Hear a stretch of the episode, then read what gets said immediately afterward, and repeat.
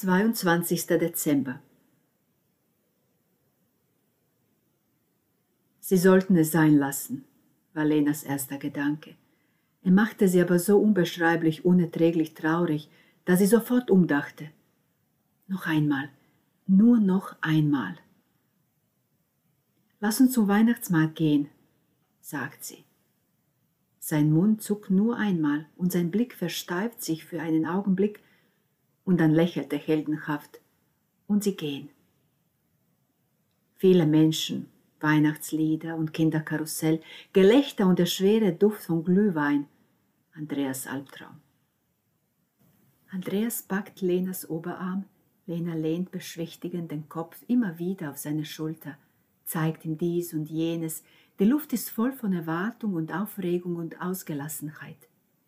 Leute grüßen sich laut und mit dem ganzen Körper. Lena küsst Andreas Wange. Immer wieder. Essen wir was? überraschte sie, und sie ist plötzlich glücklich und hoffnungsvoll. Aber viele Menschen wollen Bratwürstchen essen.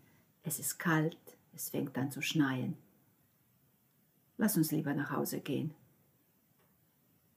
Und Lena denkt, das war's.